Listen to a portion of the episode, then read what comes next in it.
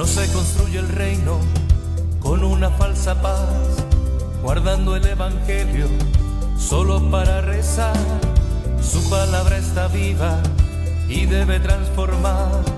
Es fuego que el pecado del hombre va a arrancar. No pienses que su paz es la paz de un muerto que ya en la tumba no puede hablar. Hoy es el domingo 14 de agosto de 2022. Es el domingo 20 del tiempo ordinario. El Evangelio de este domingo se toma del capítulo 12 de San Lucas. Jesús habla a sus discípulos y les abre su corazón.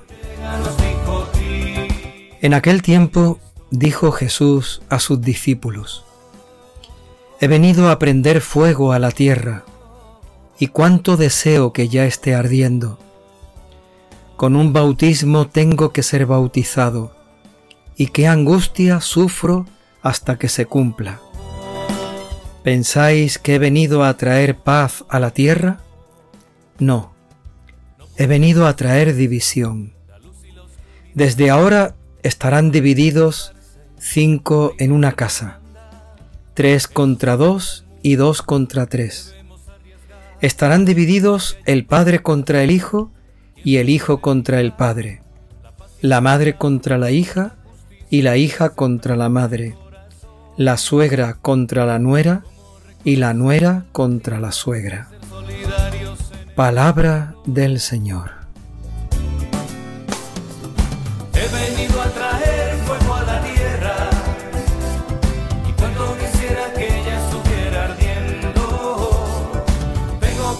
Jesús con sus discípulos se dirigen hacia Jerusalén. En el camino ocurren encuentros y momentos en los que el Señor tiene la oportunidad de enseñar a sus discípulos. En estos domingos vamos escuchando esas enseñanzas de Jesús a los suyos en el camino hacia Jerusalén. Pero también en ese camino hay oportunidad para la intimidad, para la cercanía, para la confidencia. Creo que estas palabras se sitúan en ese contexto, en ese ambiente. Son palabras en las que Jesús, desde el sentimiento profundo de lo que guarda en su corazón, tiene esta confidencia con sus discípulos y también con nosotros. Es como si Jesús mismo, en este Evangelio, en esta palabra, nos abriera su corazón para mostrarnos qué es lo que hay en él.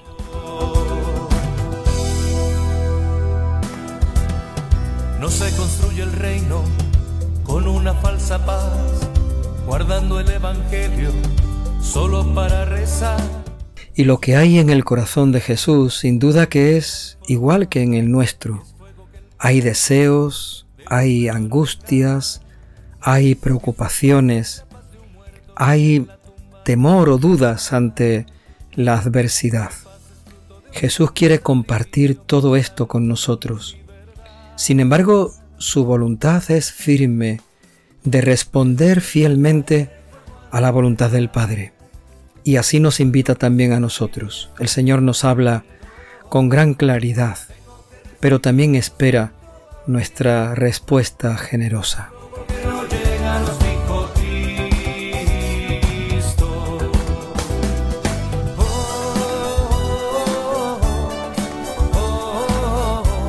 Verdaderamente que este Evangelio puede llegar a sorprendernos, porque aquí escuchamos algo así como fuego, eh, angustia, división, y no nos podíamos imaginar que en el corazón de Cristo hubieran estas cosas.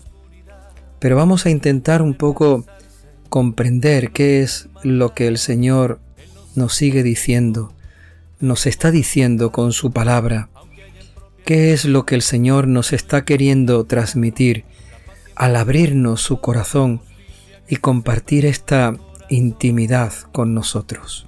¿Cómo el pan sin ser solidarios en el dolor. He venido a traer fuego a la tierra y cuando quisiera que ella estuviera ardiendo. Vamos a tomar estas tres palabras para entender mejor el Evangelio de hoy. Tres palabras que Jesús pronuncia.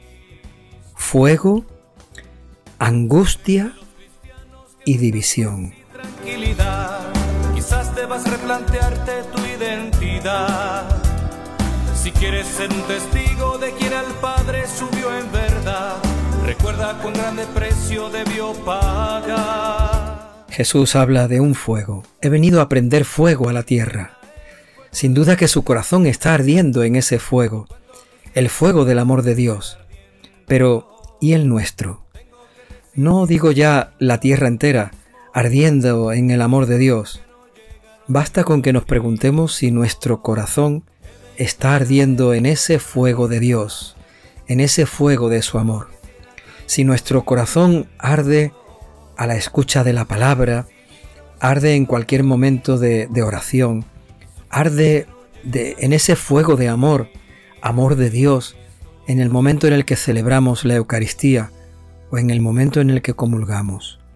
Cuando el Señor dice, cuánto deseo que ya esté ardiendo, está mirando a nuestro corazón y nos está invitando precisamente a eso, que nuestro corazón esté ardiendo en el fuego de su amor, que nunca se apague ese fuego de Dios en nosotros. Su paz es fruto de un grande sacrificio por dar al mundo luz y verdad.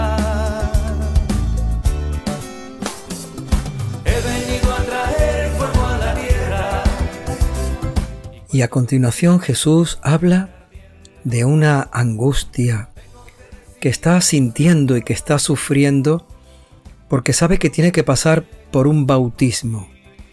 Ese bautismo es la manera con la que Jesús quiere nombrar en este momento su pasión, su cruz y su muerte. Él sabe que tiene que pasar por ahí para cumplir la voluntad del Padre, pero también para que nosotros tengamos salvación. Y a pesar de todo, vive en esa angustia que no le lleva a abandonar ni a huir, pero sí a vivir con cierta preocupación o cierto sufrimiento para que verdaderamente nos demos cuenta que el sufrimiento de Cristo fue auténtico y que su dolor, que su pasión, a nosotros nos alcanzó la verdadera salvación, la verdadera vida. ¿Cómo reconocerlo al partir el pan sin ser solidarios en el dolor? He venido a traer fuego a la tierra Jesús quiere compartir esta angustia de su corazón con nosotros y también de alguna manera quiere que compartamos nuestras angustias con Él. ¿Por qué sentimos angustia? ¿Qué nos preocupa? ¿Qué nos hace sufrir? Sufrimos también porque no cumplimos con la voluntad de Dios, porque queremos ser más fieles en ese cumplimiento.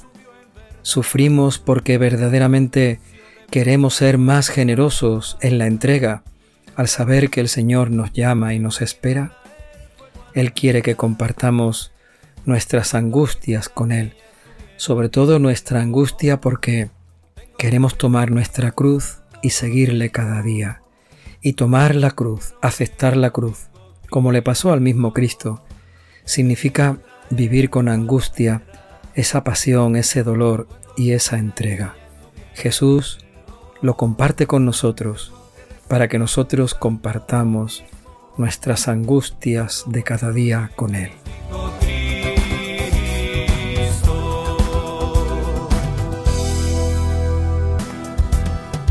No se construye el reino con una falsa paz, guardando el evangelio. Y en tercer lugar, Jesús habla de división.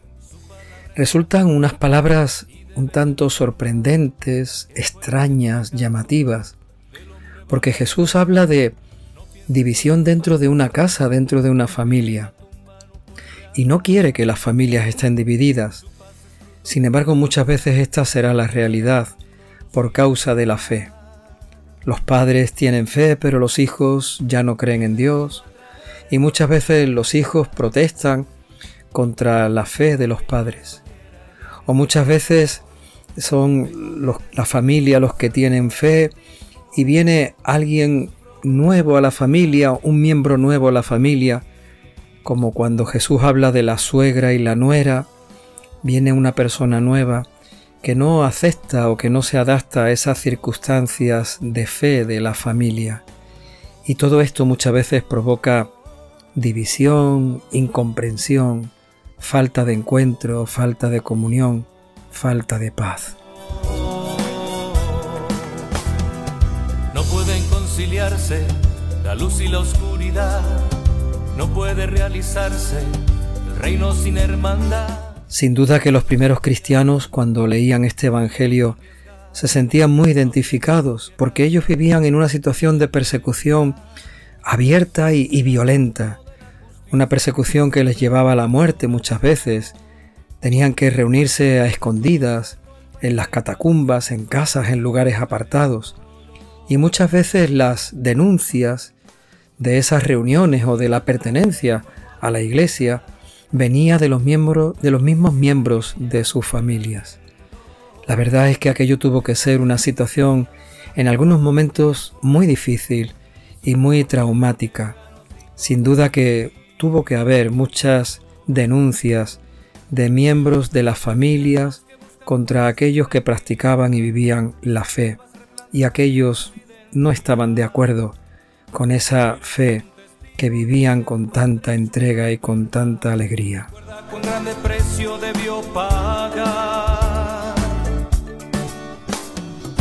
He venido a traer fuego a la tierra y quisiera que ella estuviera ardiendo.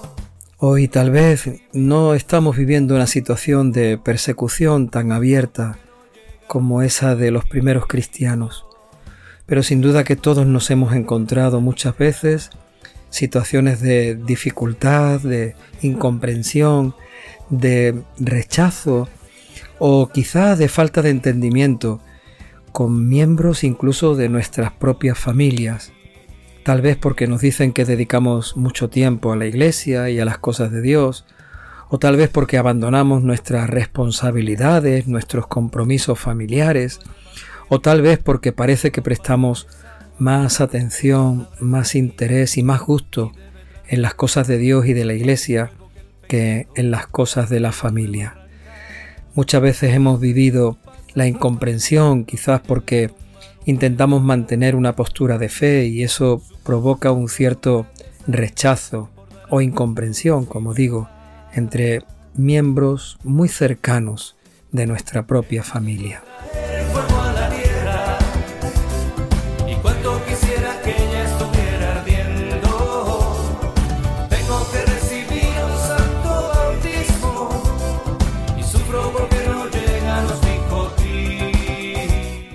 Jesús nos habla con claridad en este Evangelio. Él nos habla de fuego y nos habla de angustia y nos habla de persecución. Todo eso lo tuvo que sufrir y padecer Él mismo. Y sin embargo lo aceptó para cumplir la voluntad del Padre y para que nosotros tuviéramos, tengamos la salvación. Jesús nos invita a acercarnos a este fuego y dejarnos quemar. Jesús nos invita a seguirle y a compartir con Él nuestra angustia y nuestro sufrimiento. El Señor nos invita a acercarnos a su Evangelio con verdad, con radicalidad, con autenticidad, incluso hasta aceptar el extremo de que seamos incomprendidos o incluso perseguidos entre personas a las que tanto queremos.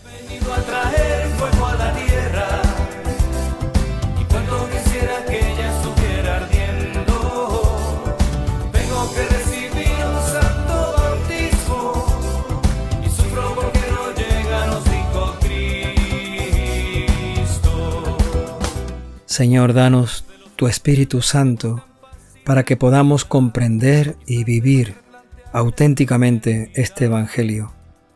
Danos tu Espíritu Santo para que tu fuego arda en nuestro corazón, para que nuestro corazón esté siempre ardiente en tu amor.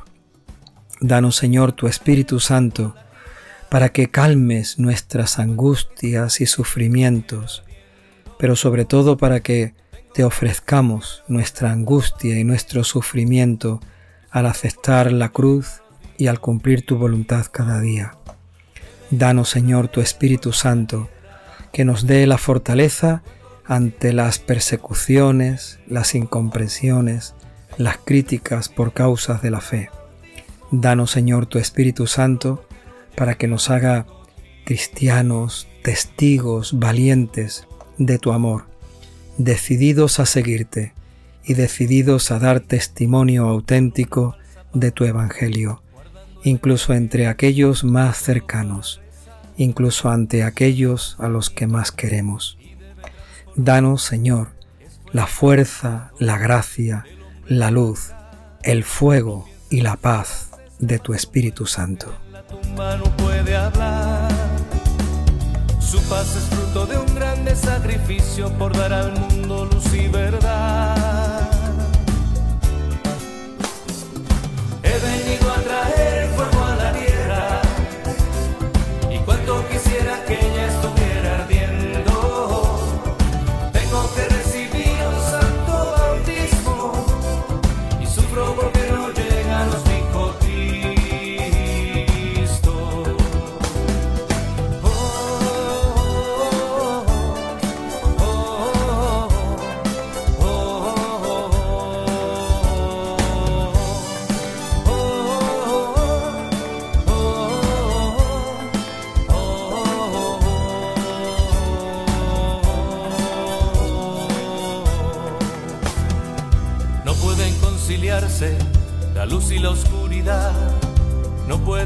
El reino sin hermandad.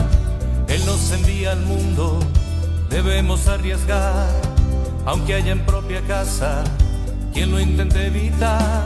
La paz siempre será fruto de la justicia que se ha sembrado en el corazón.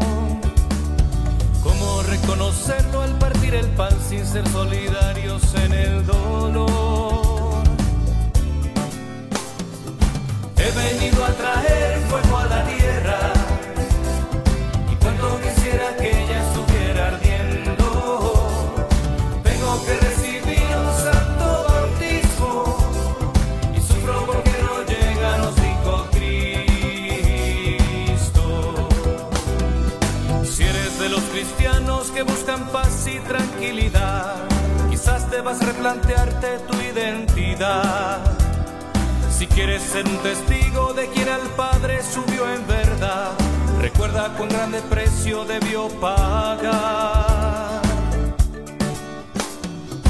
He venido a traer fuego a la tierra y cuanto quisiera que ella estuviera ardiendo.